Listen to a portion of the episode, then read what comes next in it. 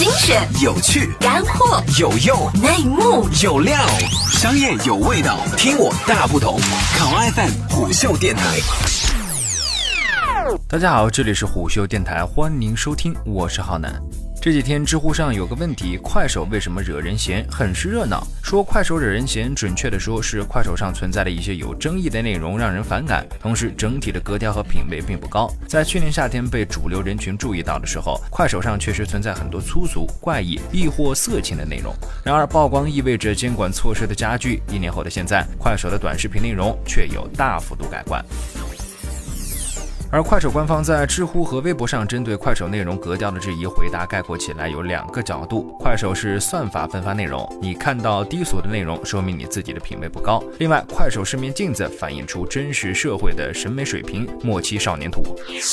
那么快手的内容低俗是否是用户的锅呢？相比文字起家的微博，视频内容的创作和消费门槛显然比较低。此外，快手的用户整体上确实会更偏社会底层，即所谓的三 D 用户。但很遗憾，对内容调性起关键作用的是内容分发机制。微博的内容分发是基于关注的关系链，而一个用户在快手上发布的内容，首先会根据用户所处位置进入周边用户的同城页签，接受第一轮检验。其他用户对该作品的消费情况。决定该作品是否进入更大的范围，接受下一轮检验。一般来说，内容和文化的传播一般是服从经济势能的。我们看到美剧、看韩剧看得津津有味，但印度或者南美的连续剧八成是没法引进国内的。偶发的经济劣势阶层的内容和文化逆袭是高等阶层的消费动力，往往也是猎奇，并不持久。快手所期待的自下而上的内容和用户逆袭，目前真正的障碍恰恰是当下快手赖以生存的三 D 用户和他们热衷的内容。